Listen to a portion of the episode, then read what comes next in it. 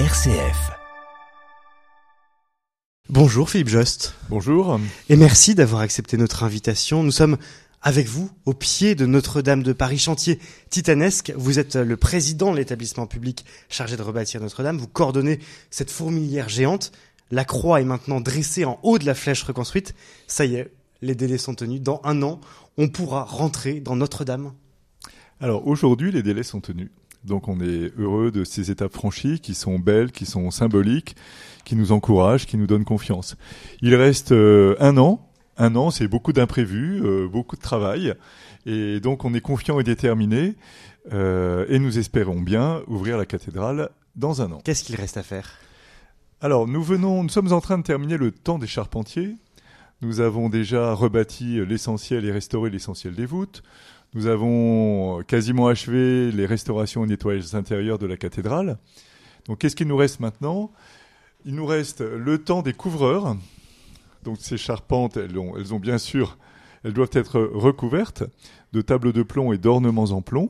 Ça va nous occuper euh, le premier semestre 2024. Et puis nous avons un gros travail sur l'équipement technique et électrique de la cathédrale. Très important pour son fonctionnement, pour son utilisation. Euh, un gros travail qui a commencé, euh, qui a bas son plein depuis l'été dernier et qui va durer encore bien jusqu'à l'été 2024. Est-ce qu'il y a encore des, des inquiétudes? Vous disiez que pour l'instant les délais sont tenus. Est-ce à dire qu'il y a encore des inquiétudes sur ce chantier? Alors, c'est pas que nous avons des inquiétudes, c'est que un très grand chantier comme celui-là, ce sont forcément des imprévus, des grains de sable, disait le général Georgelin, et, et donc on est, euh, si je puis dire, toujours sur le qui-vive pour être dans la meilleure réactivité face à ces, euh, c'est, c'est, c'est par exemple euh, le fin octobre début novembre, nous avons eu pas mal de vent. Donc il a fallu faire avec. euh, Pour les échafaudages, c'est compliqué. euh, pour les, tout ce qui est grutage, on a trois grandes grues sur le chantier et elles ne peuvent agir que si le vent le permet. Donc, euh, euh, quand il y a du vent, eh bien, on est, euh, on est obligé de reporter, d'attendre, de concentrer des grutages, de, de, de réorganiser les choses.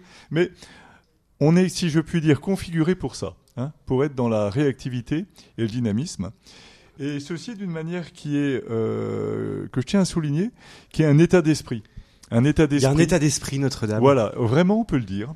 On peut le dire parce que je crois que sur un grand chantier de cette envergure, c'est rare, pour ne pas dire exceptionnel, un état d'esprit Notre-Dame qui est fait de fierté et d'enthousiasme d'abord.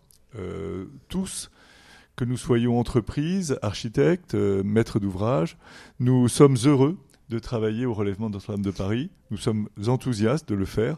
Nous sommes euh, euh, et nous sommes unis, unis parce que Notre-Dame, ça unit.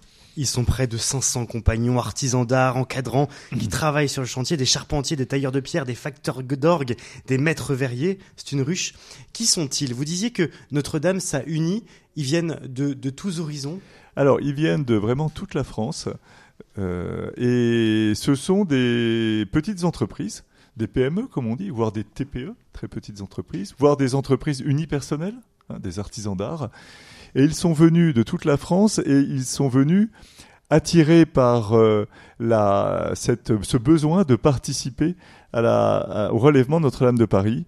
Euh, on a vu par exemple des indépendants, des charpentiers indépendants, qui mettaient en sommeil leur entreprise pour rejoindre les groupements en charge qui, a- qui avaient remporté les appels d'offres euh, des charpents. Pour eux, c'est le chantier d'une vie. Alors c'est vraiment ça, c'est ce qu'ils nous disent. Ils nous disent que c'est une expérience, un moment qui les marquera pour la vie. Dans un an, euh, la cathédrale Notre-Dame de Paris rouvrira, mais les travaux ne seront pas terminés pour autant. Il y aura ce qu'on appelle la phase 3. Euh, Qu'est-ce qu'il manquera? Qu'est-ce qu'il restera encore à faire? Alors, il faut avoir en tête que cette euh, cathédrale, au moment de l'incendie et juste avant l'incendie, elle présentait des, dégradations extérieures hein, qui étaient liées tout simplement au temps qui passe, à l'atmosphère, à l'acidité de l'air. Et, donc, il y avait un programme de restauration extérieure qui, avait été euh, réfléchi. Tout ça a été interrompu par l'incendie. Donc nous avons réparé euh, les grands dégâts de l'incendie, relevé la flèche, relevé les charpentes, euh, nettoyé les intérieurs. La cathédrale va être, je pense, ça va être un, émerveillement pour les, les fidèles et les visiteurs hein, qui vont la découvrir à partir du 8 décembre 2024. Mais il y a ces dégradations extérieures euh, et qui demandent des travaux. Et donc, nous allons pouvoir, grâce à la générosité des donateurs, euh, dans la foulée de la réouverture, entreprendre ces restaurations en Mmh. commençant par le chevet de la cathédrale, euh, ces, ar- ces grands arcs-boutants qui sont la partie qui réclame le plus de travail et donc nous allons commencer par là. Parce qu'effectivement, 840 millions d'euros ont été récoltés après l'incendie. Les travaux ne coûteront que, entre guillemets, 700 millions d'euros. Qu'est-ce qu'on fera de ces 140 millions d'euros excédentaires? Eh bien justement, nous allons pouvoir euh, entreprendre ces restaurations extérieures. Ils seront tous pour Notre-Dame. Euh, c'est bien ce que nous évoquons avec nos généreux euh, mécènes et donateurs qui sont sur cette ligne. oui. Notre-Dame, c'est un modèle aussi pour le reste du patrimoine religieux français. La conférence des évêques de France a annoncé une grande enquête dans le cadre des états généraux du patrimoine religieux, un recensement des biens immobiliers, mobiliers, immatériels lancé dans l'église de France. Notre-Dame, c'est aussi un symbole pour toutes les, petites églises de village. Alors, je pense que c'est, euh, ça nous a rappelé que le, patrimoine, c'est quelque chose de, de très important auquel nous sommes tous attachés. L'émotion euh, française, mais aussi dans le monde entier, a montré cet attachement de, chacun dans tous les pays du monde pour le patrimoine.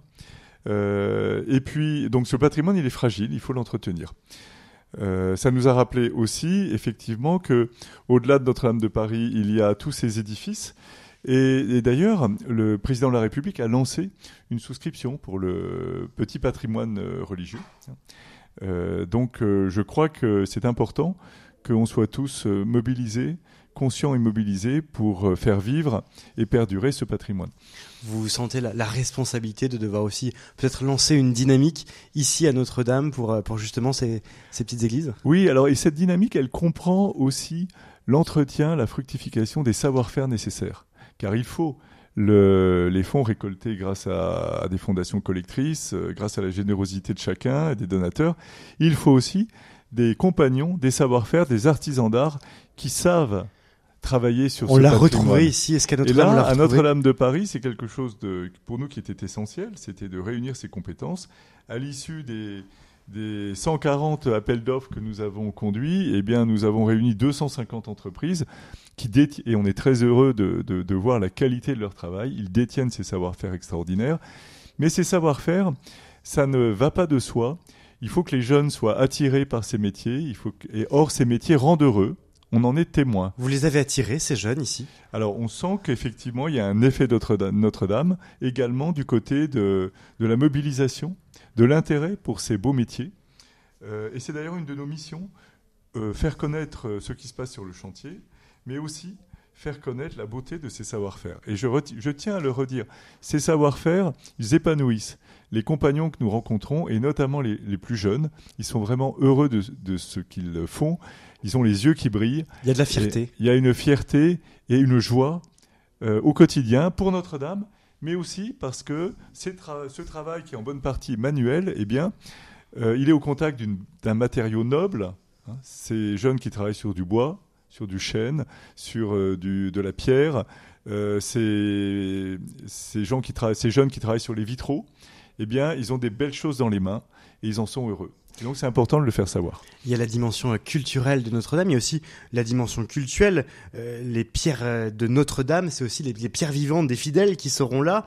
Dans un an, on pourra prier dans Notre-Dame. Est-ce qu'on pourra par exemple assister à la messe dans Notre-Dame? Bah, euh, évidemment, sinon euh, je- ce serait une, une curieuse réouverture.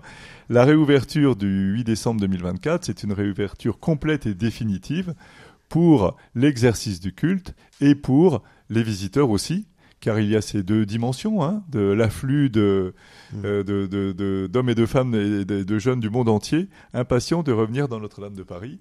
Euh, donc nous, c'est pour ça qu'il y a une dimension de la restauration qui comprend euh, la mise en place de tout ce qui permet au culte de s'exercer, des choses qui sont du ressort de Monseigneur Ulrich Du diocèse de et Paris. du diocèse de Paris et du recteur, et comme le mobilier liturgique qui a été choisi euh, en juin dernier. Et puis euh, des choses qui sont de notre ressort, comme de, de faire en sorte à maquiller du chauffage, euh, de l'électricité, euh, tout ce qui permettra à la cathédrale de, de recevoir dans des conditions de confort suffisantes les fidèles et les visiteurs. Vous avez succédé au général Georges Lin en août dernier.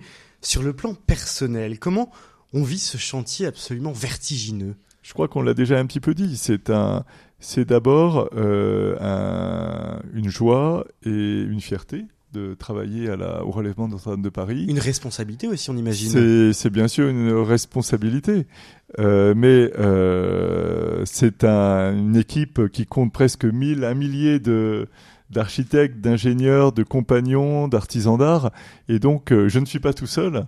Et ce qui est beau dans cette mission, justement, c'est de sentir cette union de tous tendu vers euh, cet objectif, vers la réussite de ce défi extraordinaire de rouvrir cette cathédrale en cinq ans.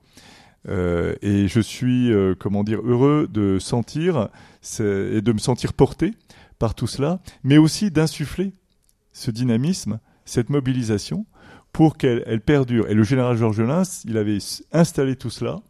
Au tout début, il faut se rappeler qu'il y avait quand même, beaucoup douté qu'on puisse euh, relever cette cathédrale euh, dans ces délais. Je crois que maintenant, ça paraît euh, une chose presque parfois facile. Hein. J'ai dit qu'il reste encore un an hein, de dur travail. mais il s'agit, et c'est ma responsabilité, d'insuffler cette foi dans la réussite, ce dynamisme, d'entretenir cette fierté et cet enthousiasme. Vous avez utilisé le mot mm. insuffler, donner du souffle, donner de, l'âme aussi. Euh, vous, votre travail, c'est aussi de coordonner de façon euh, très logistique l'ensemble des personnes qui sont ici, mais c'est aussi de donner ce, supplément d'âme qui fait qu'ensemble, il y aura l'atteinte de cette date le 8 décembre 2024. Exactement. Il y a bien ces deux dimensions. Il y a une dimension euh, d'organisation, d'infrastructure, de chantier. qui assure le, c'est aussi le nerf de la guerre hein, par rapport à ce dynamisme, mais il y a cette dimension euh, comment dire, de donner du sens, une âme, et qui est probablement l'essentiel en fait. Est-ce que le général Georges Lin avait déjà euh, euh, tout calé Vous rentrez dans ses pas? Comment est-ce que aussi vous, ben vous, vous prenez votre part pour faire de Notre-Dame ce, que, ce que sera Notre-Dame le 8 décembre 2024 nous faisions équipe hein, dans une grande proximité et confiance tous les deux. Donc c'est très naturellement que je me retrouve dans cette continuité et à continuer de porter et d'insuffler, comme nous le disions, euh, les valeurs et, les, et, les, et le sens que comme depuis euh, quatre ans. Son nom sera gravé dans la flèche de Notre-Dame. C'était important? Oui, c'est important parce que le général euh, était très connu et aimé sur le chantier. Et donc chacun va se retrouver dans ce geste et dans ce témoignage.